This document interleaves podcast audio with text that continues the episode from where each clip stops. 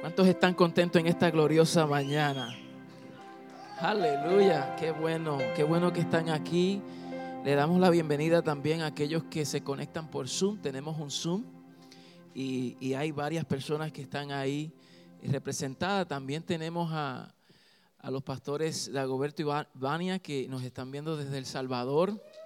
Allá son las 7 de la mañana y ellos están conectados con sus líderes y le damos la bienvenida a, esta reunión. Qué lindo es, ¿verdad?, de poder llegar a todas partes del mundo a través de estos medios. Por eso es que hay que ser intencionales en la inversión nuestra. Eh, también le damos la bienvenida al pastor Frank Montes, que también pastorea aquí en esta ciudad y es una bendición para nuestra vida, nuestra familia y esta casa también es su casa. Eh, nos conocemos poco tiempo, pero el Señor nos ha ligado en el Espíritu también. Y estamos aquí para servirte. Amén. También tenemos al pastor Suero que está acá, que viene desde Venezuela. El papá de Daiselis. Y es una bendición tenerle. So, vamos a entrar rápidamente a lo que nos une eh, en, esta, en estas conferencias. Y primeramente agradecemos a, los apóstoles Miranda. Eh, ¿Cómo? Oh, Rosa, bendiciones, Rosa. ella es de la casa, ella es de familia de aquí. Ella también pastora eh, en esta ciudad, juntamente con su esposo.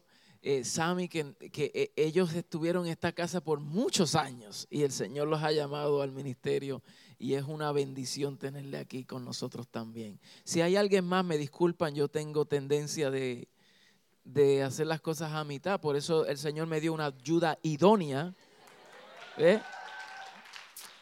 Por eso es que los hombres tienen una ayuda idónea, porque se nos olvidan muchas cosas, pero no lo hacemos intencionales, ¿verdad? Los hombres dicen, amén, aleluya. Y eso que no es una conferencia de matrimonio ni de caballero, pero por si acaso.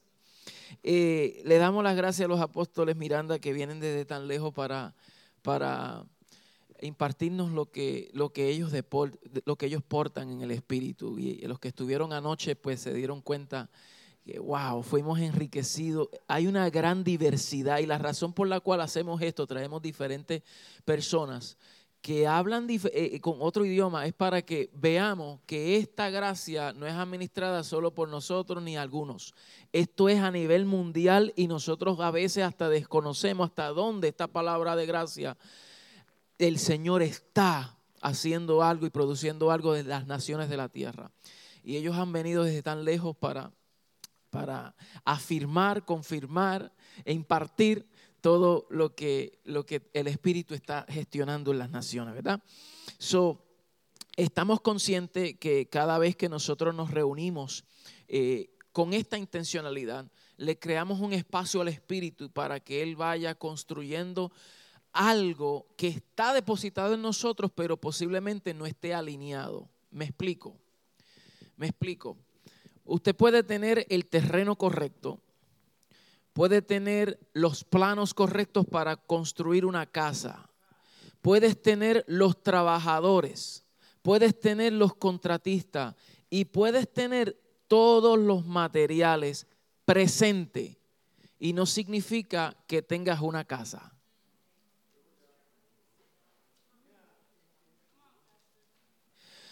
O sea, se requiere de un alineamiento y se requiere de una, un posicionamiento en un orden consecutivo para que sea una edificación y logre hacer una estructura. Entonces, tener muchos cristianos reunidos en un lugar no significa que haya edificación.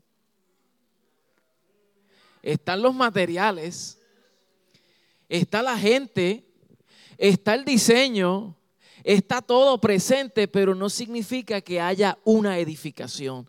Entonces, cada, cada material está ligado al otro de una forma estratégica y de una forma eh, intencional para que entonces esa estructura se haga una realidad. Y lo mismo en el espíritu tenemos que entender esto. Tenemos que entender que lo que Dios está gestionando es una unidad en el cuerpo y para que nosotros seamos una casa efectiva tenemos que exponernos a estas plataformas donde el Señor va construyendo en nosotros lo que ya está presente pero está desalineado o desubicado. Wow. Entonces esto a través de estos años lo estamos aprendiendo, que todavía somos estudiantes de esto, estamos aprendiendo eso, pero no queremos ser una iglesia más, en una ciudad más, donde la adornemos, pero no la influyemos. No hacemos nada, adornamos la ciudad. Entonces, cuando la iglesia entiende esta dimensión y cuando entiende este compromiso, porque se requiere compromiso, cada material tiene que estar comprometido con la estructura. Si el material se sale de la estructura, va a provocar un derrumbe en otra área. Imagínate que una columna diga, ay, ya no quiero estar aquí, me voy de aquí. Imagínate que esta columna diga, ay, ya me cansé de estar aquí, me voy. Imagínese eso. Este techo se va a caer. Entonces las decisiones que nosotros tomamos, independientemente de lo que el Espíritu quiere provocar en nosotros, provoca un derrumbe en otra área. Ay, ay, ay. Entonces se requiere compromiso, como esa columna está comprometida con la edificación. Ella no se sale de ahí. Ella dice, aquí el Señor me plantó y aquí yo me quedo porque yo entiendo que mi tarea es de sostener. Ah, no sé si está entendiendo.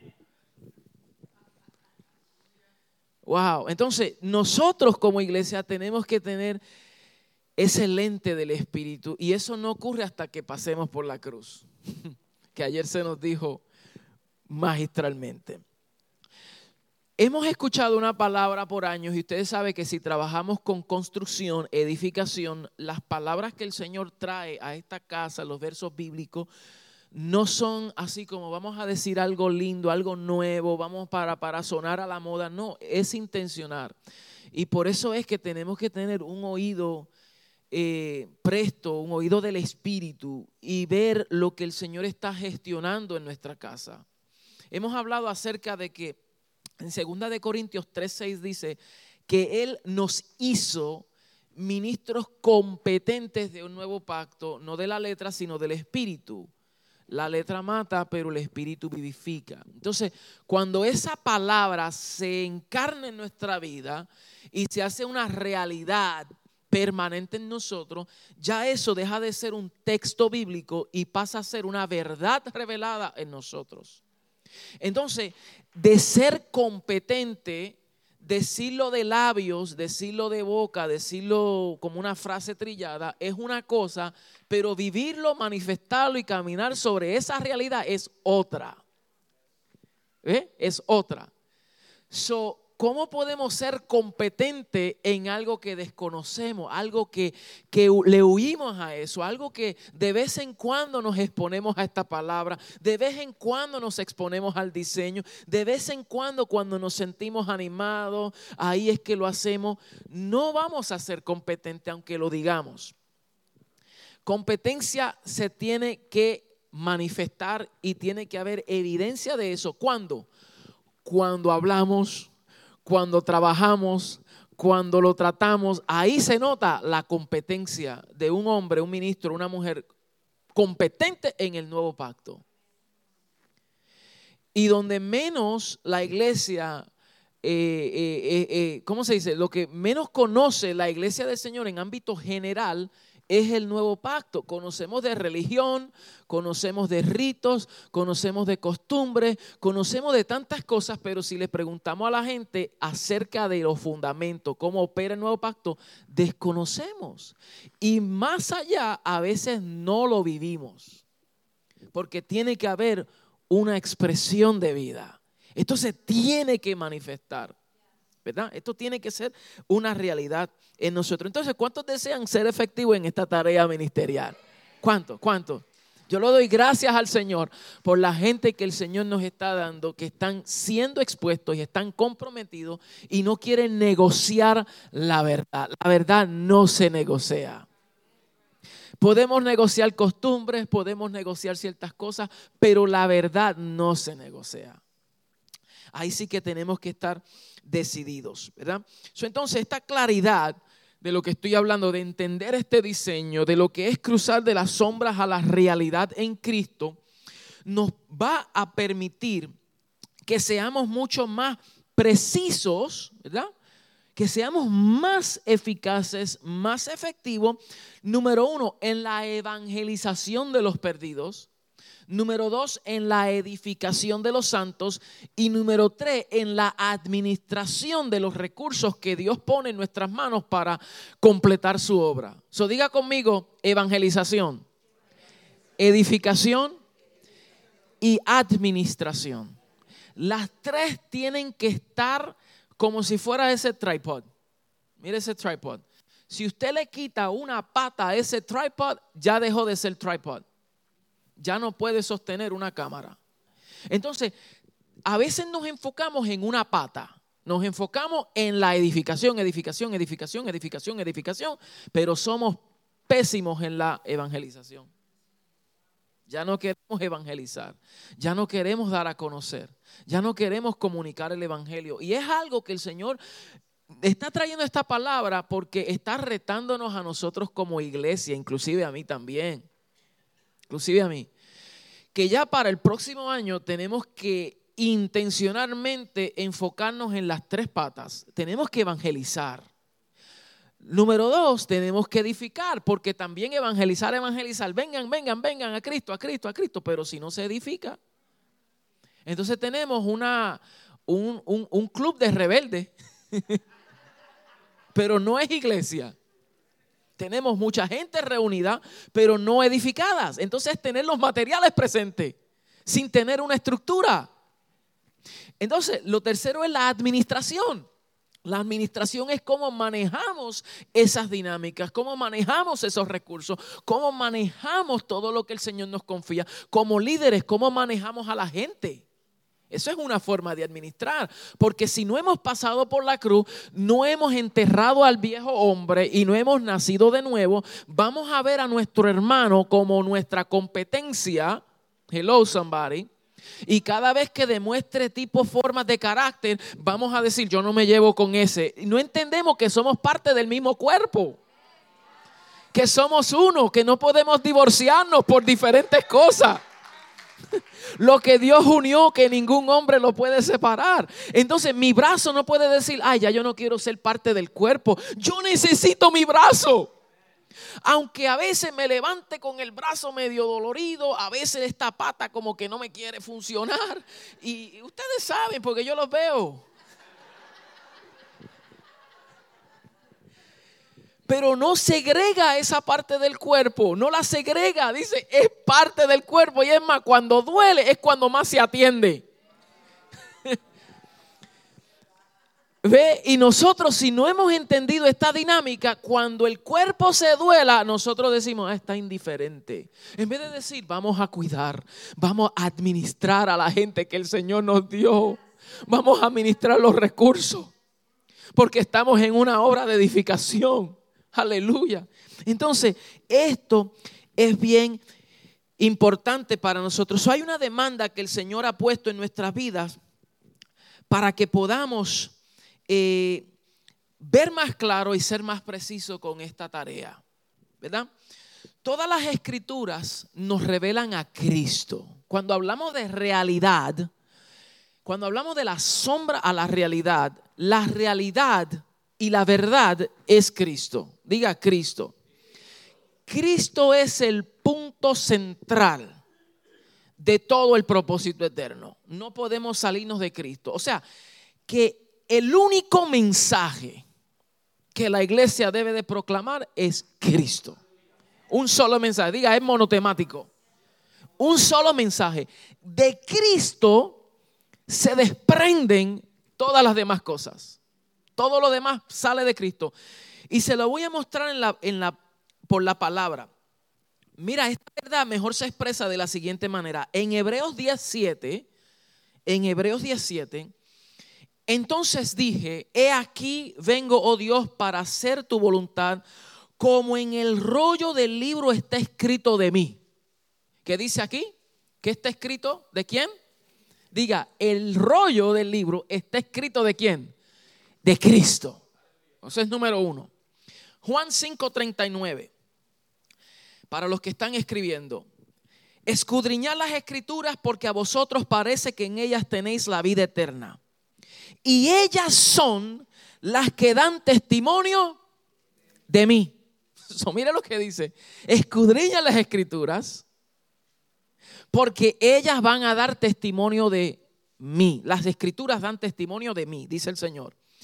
En Lucas 24, 27 dice, y comenzando desde Moisés y siguiendo por todos los profetas, les declaraba en todas las escrituras lo que de él decían. O sea, desde Moisés, los profetas, los salmos, ¿de quién hablaba? ¿De quién? De Cristo. Ok. Hechos 10:43. De este dan testimonio todos los profetas, que todos los que en él creyeren recibirán perdón de pecados por su nombre. ¿De quién dan testimonio? De este. O sea, todos los profetas están dando testimonio de Cristo. Mire qué cosa, antes de la cruz, todos los profetas daban testimonio de Cristo. Todos estaban apuntando a Cristo. Juan 1:45, Felipe halló a Natanael y le dijo, hemos hallado a aquel de quien escribió Moisés en la ley Hello, somebody. Mire eso, qué poderoso. Hemos hallado a aquel de quien escribió Moisés en la ley. Moisés estaba escribiendo de Cristo en la ley. Así como los profetas a Jesús, el hijo de José de Nazaret. Wow. No solamente Moisés, sino los profetas también escribieron de él. Y Colosenses 1.18 dice, y Él es la cabeza del cuerpo, que es la iglesia, el que es el principio, el primogénito de entre muchos de entre los muertos, para que en Él, para que, para que en todo tenga la preeminencia. Para que quien tenga la preeminencia, dígalo fuerte. Cristo tiene que tener la preeminencia. La pregunta es si Cristo es preeminente en nuestra vida. Si Él es preeminente en lo que hacemos. O si Él está en segundo, tercero, cuarto lugar por allá. Bueno, no, no, no. Él tiene que ser la preeminencia. Él tiene que ser el todo en todos. De Él fueron escritos todos. O sea, Jesús dijo, las escrituras hablan de mí. Quiere decir que cuando vamos al antiguo pacto, todas las sombras que nos muestra están hablando de Cristo. Pero como ayer se nos dijo, era solamente una fotografía. Era solamente una sombra. Si yo tengo un árbol y hay una luz radiante que apunta al árbol, ese árbol detrás de mí va a dejar una sombra. Y la sombra va a mostrar la figura del árbol, pero no podemos disfrutar del fruto de la sombra. No vamos a poder disfrutar del fruto en la sombra. Y lo que ocurre cuando se edifica en base de una sombra, no podemos disfrutar de la verdadera vida solamente tenemos la imagen, la expresión, la fotografía, el video chat. solamente tenemos la llamada virtual. Que sí hay una expresión, sí nos muestra, sí se comunica, pero no se puede palpar y tocar. No es hasta que crucemos a la realidad de Cristo que entonces podemos comer de su fruto, que podemos intimar con Él. En otras palabras, en la antigüedad, en la sombra, no había intimidad. Hello, somebody. No había intimidad. Era una relación separada. Y por eso es que decimos que en el nuevo pacto, más que una relación con Dios, es una unicidad orgánica. el que se une al Señor, uno es con Él. Las relaciones es dos personas. Dos. Tú te puedes relacionar con dos personas. Yo tengo, nosotros en lo natural tenemos dos tipos. Tenemos la relación con nuestro cónyuge, pero en el acto matrimonial somos una sola carne. Y ahí nada más nos está revelando el antes y el después. Por eso Pablo en Efesios 5, eso es lo que nos muestra. Él dijo, este es el misterio, así mismo es Cristo y la iglesia. ¿Ve? Y no me voy a meter ahí, pero relacionándonos somos dos. Tenemos yo mi gusto, ella tiene sus gustos, mis diferencias, sus diferencias. Pero cuando somos uno en espíritu, todas esas diferencias se ponen a un lado, porque ahora hay un propósito común. Y es de llevar este matrimonio. Entonces, en Cristo ocurre lo mismo. Las sombras nos dan una relación independiente, pero el nuevo pacto, después que cruzamos la cruz, nos hace uno con Él. Somos parte de su mismo cuerpo. Aleluya. Entonces, todas estas escrituras están hablando de quién? De Cristo. Mire esto, a nosotros no se nos ha llamado a conocer el misterio de Satanás. No se nos ha llamado a conocer las profundidades de Satanás. A nosotros nunca en las escrituras se nos ha dicho que tenemos que profundizar. Dice que no ignoréis las maquinaciones del enemigo, pero nunca dice profundizar, conocer, meterte, conocer su nombre, conocer cómo opera. Nunca dice eso. Dice, no ignoren las maquinaciones. Es más, Santiago dice, someteos pues a Dios, resistir al diablo y de vosotros huirá. Ni siquiera dice, enfréntalo. Ni siquiera dice eso. Porque tú y yo no podemos con algo que solo Cristo pudo hacer. Y nosotros mientras estemos en Cristo podemos someternos a Dios. Y cuando estamos sometidos a Dios podemos resistir. Entienda eso. Entonces, no dice que, que, profundicemos en las tinieblas, dice que ignoremos que no ignoremos las maquinaciones. Pero en quién debemos de profundizarnos y en quién debemos conocer y ir profundo y conocer las riquezas y la profundidad de esta gracia, conocer el misterio de su voluntad, conocer el amor que excede Mire, mire, mire, mire. Conocemos la sabiduría, no de este mundo. Que conozcamos la paz que sobrepasa el entendimiento. Que conozcamos su propósito eterno. Que conozcamos su pacto eterno. ¿En quién? Diga, en Cristo. Pero nosotros si no profundizamos y si nos exponemos, si no nos exponemos a la palabra de justicia, entonces vamos a desconocer de Cristo y cualquier cosa nos mueve el piso. Cualquier temblor, diga, decimos, uy, este techo se va a caer, vámonos de aquí. Hello, tú eres la columna. Mientras tú estés ahí, no se cae. ¿Ah? Tú eres la columna.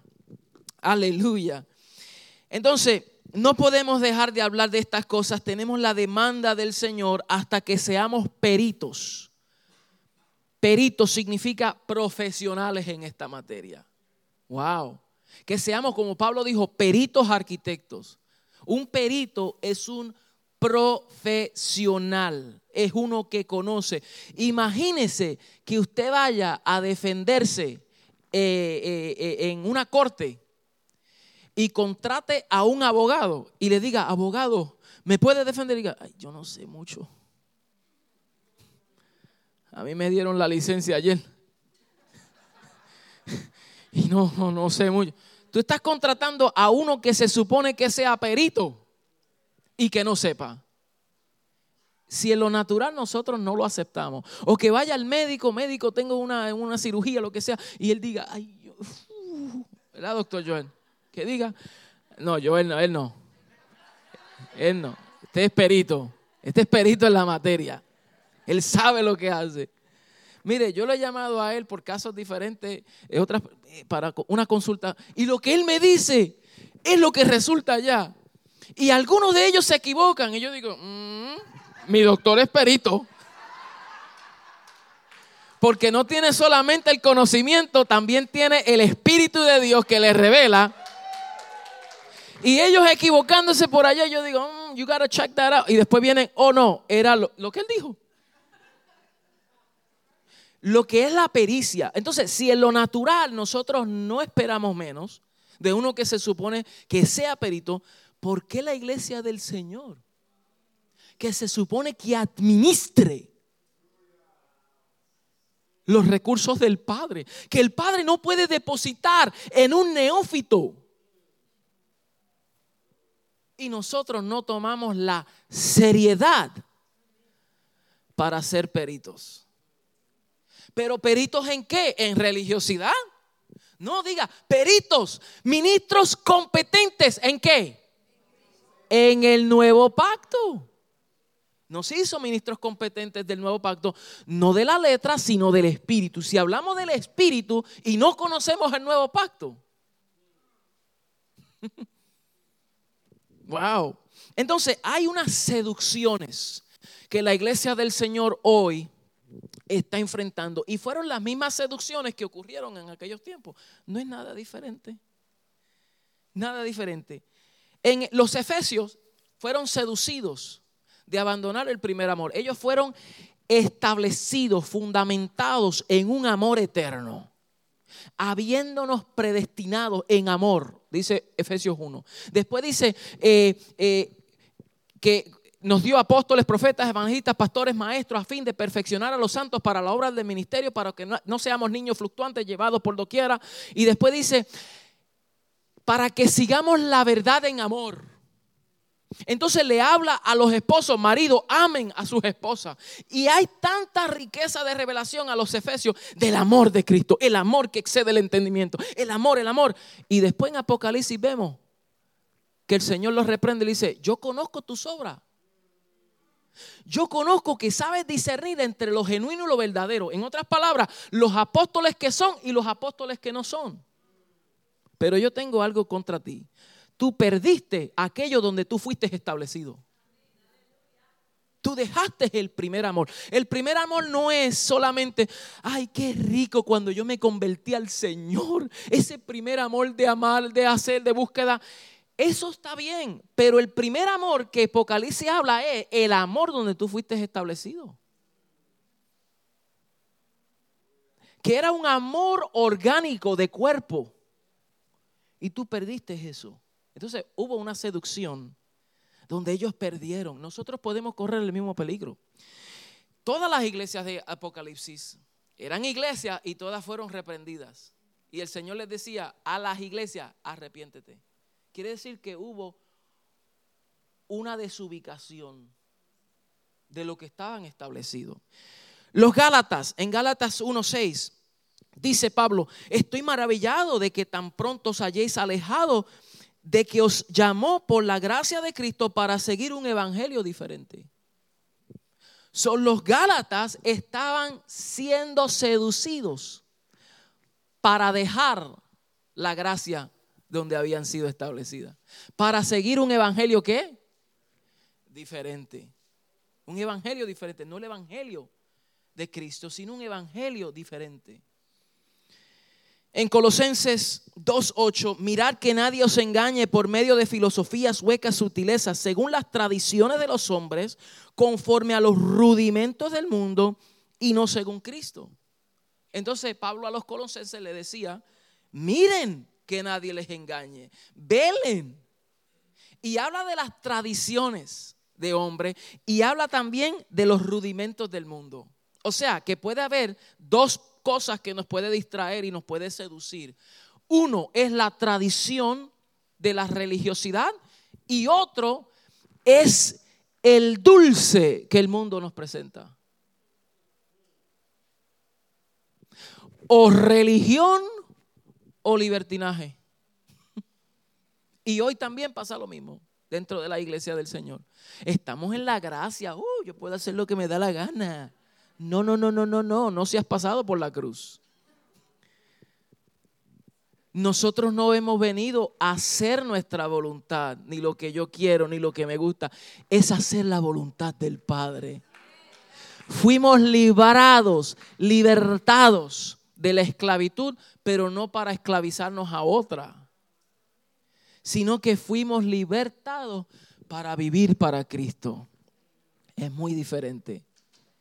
Y eso se nota.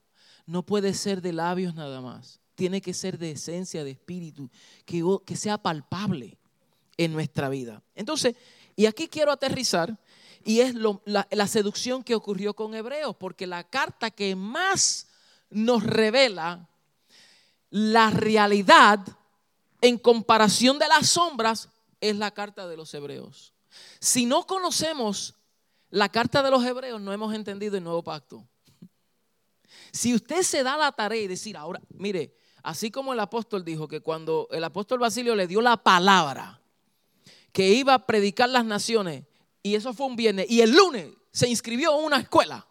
Eso significa compromiso, seriedad, pasión y ahora, mira, baja las naciones porque creyó una palabra de fe. Y cuando nosotros escuchamos una palabra de fe y no accionamos en ella, no hemos creído.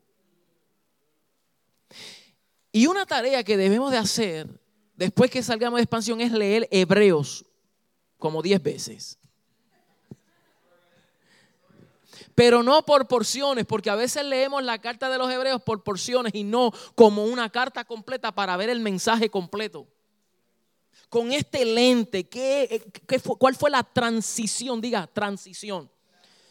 Porque los hebreos fueron seducidos también. Y Hebreos 5, 11, 14, Hebreos 5, 14 nos los muestra. Dice, sobre este tema, tenemos mucho que decir, aunque es difícil de explicarlo. Soy el autor de los Hebreos, yo en mi, en mi caso personal pienso que es un pensamiento paulino, aunque hay otros que dicen que fue Apolos, otro Bernabé, otros diferentes personajes. Yo creo que es un pensamiento paulino y aunque la carta no comienza como las demás cartas de Pablo que dice, yo, Pablo, apóstol de Jesucristo, por la gracia que me ha sido dada en Cristo a los colosenses, a los romanos, a los corintios, a los gálatas, a los filipenses. Pablo empieza así. En hebreo es la única carta que no se menciona el nombre del autor y por eso es que no se sabe quién lo escribió. Y yo le voy a decir por qué yo creo que es eso. Pero es una opinión personal no es palabra de Dios, es una opinión mía. Yo pienso, número uno, porque posiblemente él tuvo un escriba, alguien que le dictó, pero el pensamiento, el lenguaje y la revelación se nota que es Paulina. Es número uno. Lo segundo es porque en la carta a los hebreos, la revelación, la preeminencia, la figura principal es Cristo, nadie más. Y para mí el Señor le estaba mostrando que aquí no puede recibir crédito ningún hombre, ni aún Pablo. Yo, Pablo, apóstol. No, no, no, ni eso. No quiero que el nombre de nadie aparezca excepto el de Cristo. Aleluya. Él tiene que hacer la preeminencia. ¿Por qué yo creo que es Paulina? Porque aunque no tiene la introducción de Pablo, pero sí tiene su firma. Porque si te da la tarea y ve todas las cartas, cómo termina en la doxología, dice, la gracia del Señor nuestro Jesucristo sea con todos vosotros. Amén. Y en hebreo termina así. Y la gracia de nuestro Señor Jesucristo sea con ustedes. Entonces yo digo, esa es firma de Pablo. Esa es mi especulación humana. Eso no es importante. Le dije eso como para un, extra. Pero eso no es lo importante. De verdad que no importa, es irrelevante quién la escribió. Lo que importa es lo que ocurrió y lo que se habló y lo que el autor planteó. ¿Ve? Entonces, lo que dijo aquí en, en, en, Hebreos 5:14, para antes de ir al principio, dice: Sobre este tema tenemos mucho que decir, aunque difícil de explicar. O sea, no es fácil. Pero de la misma manera que si usted quiere ser un perito en una materia, no va a ser fácil. Usted va a la universidad y quiere ser un profesional abogado, tiene que quemarse las pestañas. Si quiere ser doctor, tiene que quemarse las pestañas. Lo fácil se va fácil, pero lo que viene difícil de entender te hace perito. O sea, tenemos que apagar más el Netflix. Porque somos más peritos de Netflix. Chacho, tú conoces toda la serie, pero no conoces hebreo. Difíciles de entender porque ustedes, mire, porque a ustedes lo que entra por un oído les sale por el otro. Eso fue a ellos. Quiero decirlo suave para que no piensen. Porque esto es difícil. Pero yo no quiero que el tono de mi voz sea quien afecte en esta convocatoria. Quiero que el peso de la palabra sea quien nos rete. Entonces voy a hablar bajito. Miren la palabra. Dice, a ustedes lo que les entra por un oído les sale por el otro. Y dice, en realidad, a estas alturas ya deberían ser maestros y sin embargo necesitan que alguien les vuelva a enseñarles las verdades más elementales de la palabra de Dios. Dicho de otro modo, necesitan leche en vez de alimento sólido. El que solo se alimenta de la leche es inexperto en el mensaje de justicia. Es como un niño de pecho. En cambio, el alimento sólido es para los adultos. En otra versión dice los maduros. Para los que tienen la capacidad de distinguir entre lo bueno y lo malo, pues han ejercitado su facultad de percepción espiritual. Wow. Entonces, nos entra por aquí, nos sale por acá. Años los pastores. ¿Cierto o no, pastor? comunicando el mensaje, predicando la verdad, predicando este, este reino inconmovible. Y la gente le entra, no a ustedes, no a ustedes, aquí no hay nadie así. Ustedes están aquí, eso es para el que no vino. Esa es broma. le entra por aquí, le sale por allá. Viene un apóstol, un profeta, y dice, wow, el Señor me habló. Y los pastores, eso te lo estoy diciendo hace tres años. tres años. Tres años te estoy diciendo. Muchos de ellos no vienen a traer nada nuevo, vienen a afirmar lo que el Espíritu ha venido hablando a la iglesia. Cuando yo voy a otro lugar, eso es lo primero que digo. Yo no vengo a traerle nada nuevo, yo vengo a afirmar lo que el Espíritu le ha hablado a través de su pastor, porque eso lo sé yo. Entonces, wow, se ha perdido la percepción. Eso es una seducción que a todos nos pasa. Todos somos seducidos a permanecer en un infantilismo del espíritu. O sea, infantilismo es ser infantil, ser un niño, no manejar las cosas. Somos inexpertos. Es una seducción a la imperfección es una seducción a, no ser expertos en algo. ¿En la palabra de qué? De justicia. Timoteo lo dijo claro. Toda escritura es inspirada por Dios y es útil para corregir, redarguir, instruir, a fin de que el hombre de Dios sea perfecto para toda buena obra. Pero dice, instruir en qué? En justicia. Entonces, si no nos exponemos a esta palabra, no podemos ser instruidos en la palabra de justicia y permaneceremos niños inexpertos en la palabra de justicia. Wow, es una seducción. Entonces es una seducción de quedarse solamente bebiendo leche y no alimento sólido. O sea, palabras que me motiven, me hablen al alma, que me muevan, que me estremezcan, que me digan lo que Dios quiere para mi vida. Y a veces queremos en un culto que el Señor nos diga públicamente lo que la palabra nos dice. O sea, si Jesús, yo leo aquí y yo digo, Él dijo que estará conmigo y nunca me abandonará. Ya yo tengo esa verdad revelada. Pero ahora nos sentimos y queremos que un profeta diga, varón, Estoy contigo como poderoso gigante. Ay, ay, ay, gracias Señor. Lo que queremos es que todo el mundo lo sepa que está conmigo. Lo que queremos es que todo el mundo se entere que está conmigo. Usted no necesita. Claro está que el Señor va a usar. Mire, yo no estoy en contra de eso. Lo que estoy diciendo es que cuando somos inexpertos y cuando somos infantiles, dependemos de eso. Eh, ahí está la clave.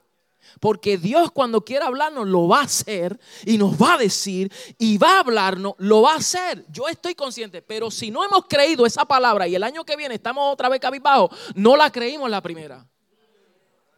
Y no calificamos para una tarea apostólica. A Pablo se le dio una vez una, una palabra. Y cuando el Señor lo llama de camino a Damasco, no le dijo, Saulo, te he llamado para que sea el apóstol de las naciones, para que vayas a Asia, que desde Jerusalén hasta Ilírico vas a predicar, vas a llenar todo de Cristo. No le dijo eso, vas a tener el website más grande, ministros van a, van a estar a tus pies, vas a confrontar senadores, presidentes, vas a llegar a naciones. No, le dice, Saulo, te he llamado para que sufras por mi causa.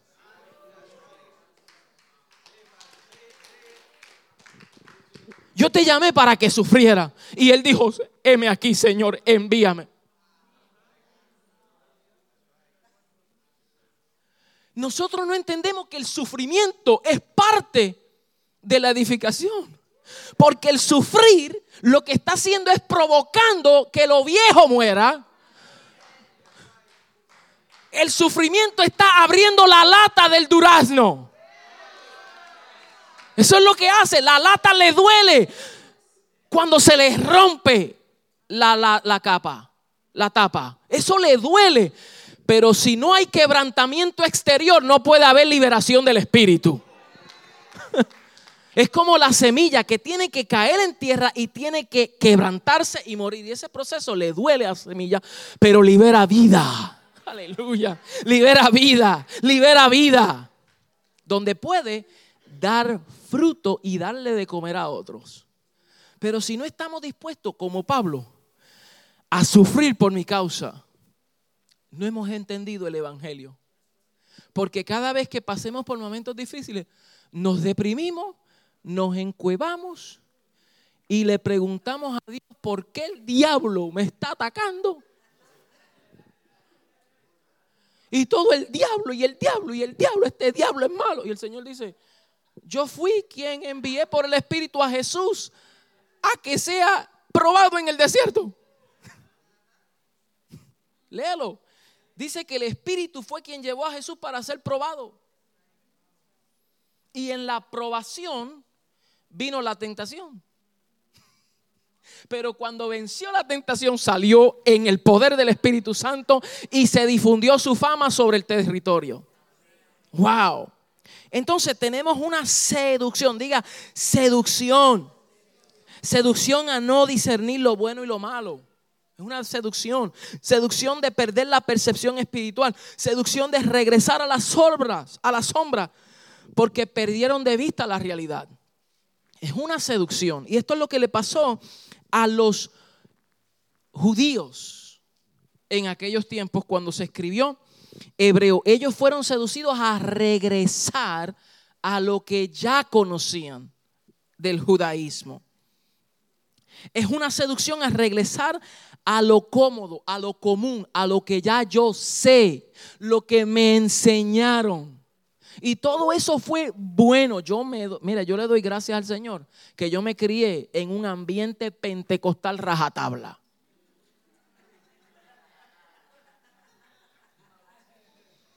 Yo no, yo no digo, ay, ¿por qué? No, no, no, no, no. Gracias Señor. Pero ese fue mi piso, no es el techo. Para mí era necesario yo pasar porque yo era cabezón. Yo necesitaba. Pero ya que vamos madurando y el Señor nos va revelando la palabra de justicia, hay ciertas cosas que uno dice se puede hacer mejor si las hacemos conforme al modelo correcto, ¿cierto? Claro. En nuestros casos, claro, eso nos tocó. Y nosotros, mira todo lo que hemos luchado, pero nuestros hijos no tienen que luchar con las mismas luchas nuestras. O sea, vamos a dejarle a ellos una plataforma mejor del espíritu para que ellos puedan edificar con más avance. ¿Cierto, pastor? Con más avance. Por eso ellos van a alcanzar mucho más de lo que nosotros pudimos hacer, porque no tienen restricciones religiosas para hacer la obra del Señor. Son enviados como punta de lanza a las naciones desde temprano. Pero eso hay que hacer, esa gestión intencional. Diga intencional. So, necesitamos aprender a caminar en la vida del Espíritu para poder crearle el espacio para que esa verdad eterna se manifieste y se encargue en nuestra vida. Hablando de hebreos, obviamente, eh, yo creo que esta es la introducción, porque, yo le dije al Señor, Padre, vamos a, a apertura, pero después vamos a meternos en hebreo en los próximos meses porque hay que, hay que desenvolver, desempacar esto. Esto en un mensaje no se puede comunicar. Estamos pasando de alto, de mucha riqueza bíblica. Por eso se predica por serie. ¿Por qué? Porque es un desempaque. Estamos desenvolviendo lo que está en el diseño. Entonces, cuando hablamos de hebreo, comienza la carta diciendo de la, de la siguiente manera. La siguiente manera, ¿cuánto tiempo me queda? ¿Cinco? Quince. Quince minutos. Ok, vamos rápido. Quince minutos. Quince minutos. Dice, mire cómo comienza.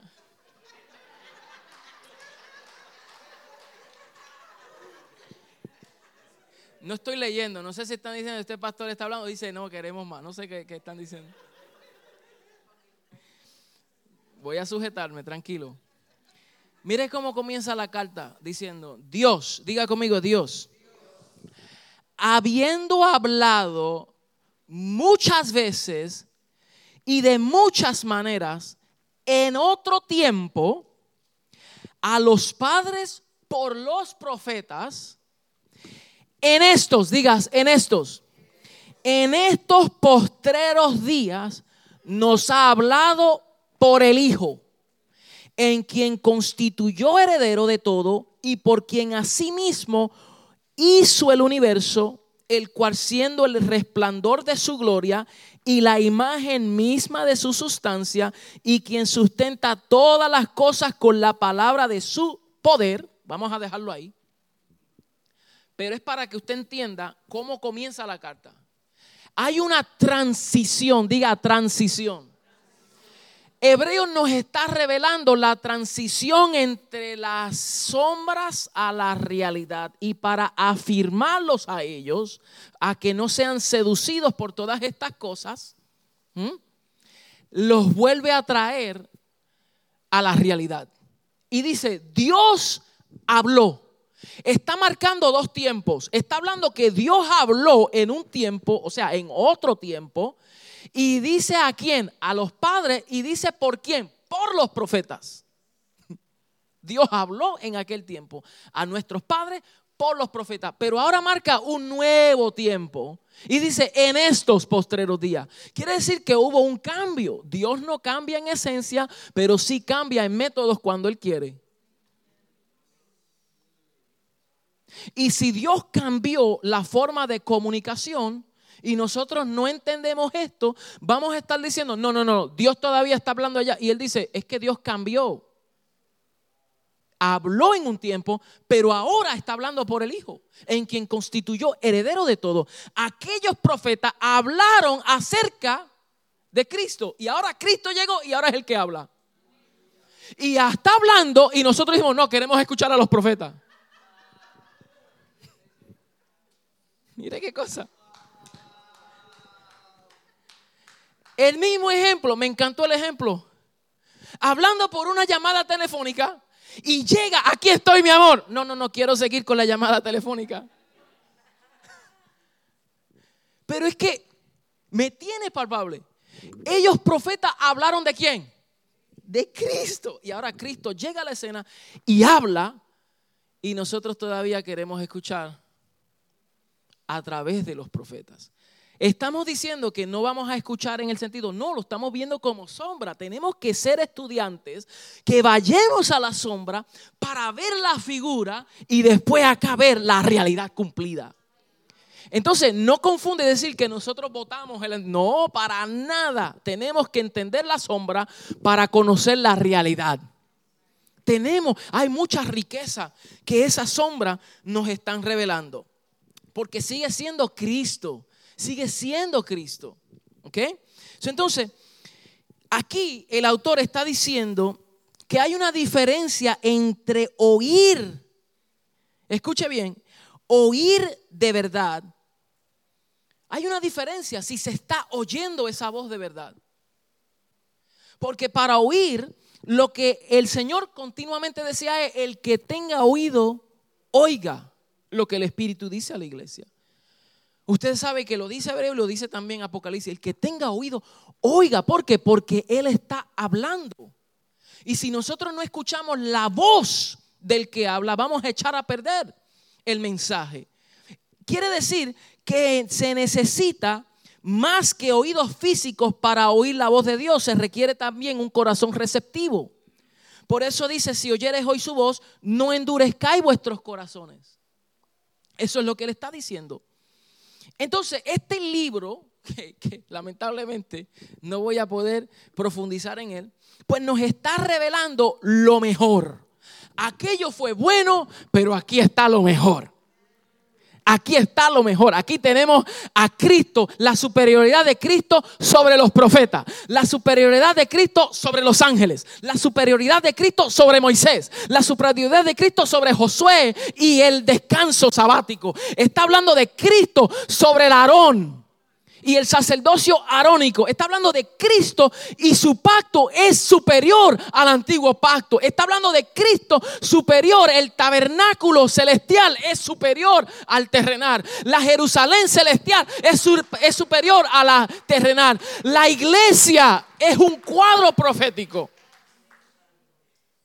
Entonces tenemos que entender lo mejor de lo bueno aquello fue bueno, pero esto es mejor. Entonces, concluyo con esto. Concluyo con esto. Voy a adelantarme porque Hebreos, eh, el nombre hebreo, ese nombre hebreo significa el que cruza. Y mira qué cosa, que los que estaban siendo seducidos para regresar eran los judíos. Pero hebreo no es una nacionalidad, significa el que cruza. Claro que es un lenguaje, es una lengua, pero cuando Dios llamó a Abraham, que era de Ur de los Caldeos, lo llamó el hebreo. ¿Por qué llamó a Abraham el hebreo? Porque es el que cruza. ¿Sabe por qué? Porque él cruzó el Éufrate. Y como cruzó el Éufrate y él recibió una palabra de Dios, la creyó, obedeció y tuvo que cruzar de una dimensión a otra de una sombra a una realidad que era su destino. Entonces se le llamó el hebreo. Y esta carta de los hebreos es una carta para los cruzadores. Es una carta para aquellos que están cruzando de las sombras a la realidad. Wow. Entonces, nosotros lo vemos también con, con, con Moisés. Porque a Moisés, a Moisés se le llamó al hebreo también. ¿Por qué? Porque él cruzó a su pueblo por el mar rojo. Entonces, los cruzadores, ¿cuántos están aquí los cruzadores? Entonces, si somos cruzadores y vamos a cruzar, tenemos que conocer, tenemos que transicionar, tenemos que actuar, tenemos que obedecer y tenemos que escudriñar qué es el diseño para que nosotros podamos edificar con precisión. So voy a respetar el tiempo. Me quedan ocho minutos. Pero el reloj dice ahí 15. Allá, allá. Yo sí, yo aprovecho hasta el último segundo. Yo no voy a dejar nada en la mesa. Tengo ocho. Ahora son siete porque ustedes me distrajeron. Uh, aleluya. Concluyo con este pensamiento. Hubieron, eh, hubieron unas seducciones, hablamos de seducciones, ¿verdad? Hubieron seducciones y esta seducción, la carta nos presenta cosas que los cruzadores, aquellos que estaban entendiendo del cruce, deben de cuidarse, deben de cuidarse. Y por eso digo que esta es una, un llamado para que nosotros entendamos esta realidad y nos cuidemos. ¿Por qué? Porque ellos fueron alertados por el Espíritu a no deslizarse de la palabra que habían oído. Esto lo vemos en, en Hebreos 2, 1 al 4. O sea, hubo un descuido. Y dice, por tanto, no se deslicen. Deslizarse no es como que yo me deslicé de la silla. Ese no es el deslizo que esta palabra en original habla. Me deslicé. Deslizarse es la palabra que se usa en el, en el campo naval, de, los barcos. Los barcos que se amarraban a la orilla, el agua, las corrientes de las aguas que se menean de esta manera, ¿verdad? Las olas, deslizaban los barcos. Y ese barco con el tiempo se iba deslizando y se apartaba de donde estaba posicionado. Esa es la palabra que se está usando. Eso quiere decir que aquí dice, si oímos el mensaje, cuidado de no deslizarnos, de no desviarnos. Lo otro en, en capítulo 3 del 7, verso 7, y capítulo 4, verso 13, dice, cuidado de dudar la palabra. Cuídense de dudar la palabra. También dice, cuídense de dejar de oír al que habla. Eso lo vemos en el capítulo 5, verso 11. O sea que hay una pesadez. Dice, cuidado de despreciar la palabra. Capítulo 10, 26 al, y, al 39. Habla de la obstinación. Se desprecia la palabra. No, eso yo no lo recibo. No, no, a mí no me enseñaron eso. Y se desprecia en vez de escuchar lo que el Espíritu quiere decir. Y lo otro es desafiar, el cuidado de desafiar, que ahí habla del, del capítulo 12, versos 14 al 29 ahí habla de rehusar oír. O sea, cuando hay un rechazo total y ahora hay una, una persecución de la otra parte. ¿Ve? Y ahí está diciendo Hebreos que debemos de cuidarnos de no deslizar. Son una, dos, tres, cuatro, cinco des. Deslizarse, dudar, dejar de oír, despreciar y desafiar.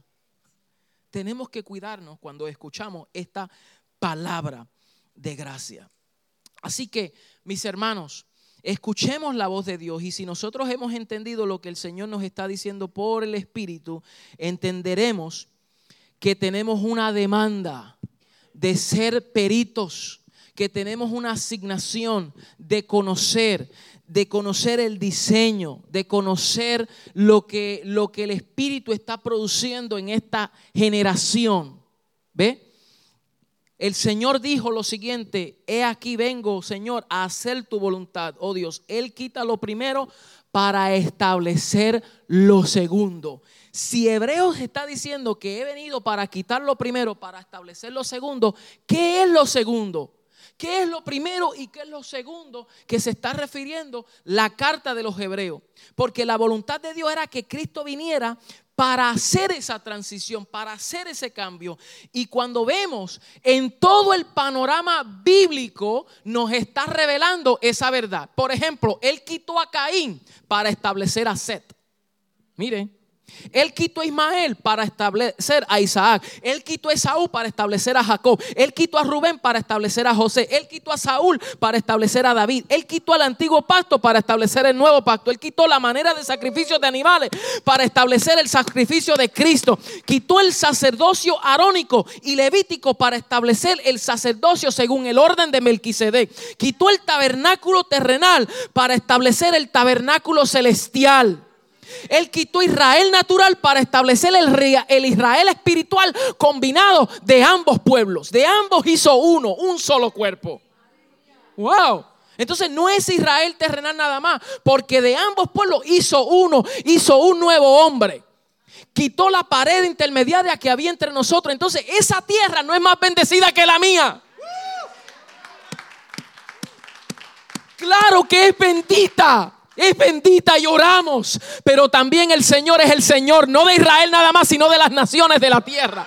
Donde su reino se establece en toda la faz de la tierra. Si no entendemos eso, vamos a ignorar una cosa y vamos a descuidar lo nuestro. Y la tarea apostólica nuestra es de dar a conocer esta gracia y esta gloria en nuestro territorio. Con pasión y con fervor. Él quitó la iglesia del antiguo pacto para establecer la iglesia del nuevo pacto y quitó el primer Adán para establecer el postrer Adán en el cual nosotros estamos establecidos. ¿Cuántos están establecidos en Cristo? En Cristo, diga en Cristo, en Cristo, en Cristo. Son mis hermanos, le damos gracias al Señor por acompañarnos en esta jornada, diría yo. Y gracias a ustedes por exponerse a, esta, a estos códigos, si pudiéramos decirle así, también. Pero Dios está gestionando algo en nuestros medios y lo que viene va a ser glorioso. Y Dios no lo va a hacer con centro de adoración vida nueva nada más. Dios los está haciendo con nuestras congregaciones locales. No somos mejores. No somos los mejores el Señor está uniéndonos en el Espíritu, porque lo que Él va a hacer no puede ser. Mire, este edificio no contendrá la iglesia que el Señor está edificando en nuestra ciudad. Es imposible que puedan entrar allí, allí, aquí. No queda abasto. Lo que el Señor está haciendo es uniendo ministros competentes de un nuevo pacto que serán enviados en todos los órdenes de la vida para que proclamen esta verdad, para que den a conocer este reino glorioso. Bendiciones, mis amados. Gracias.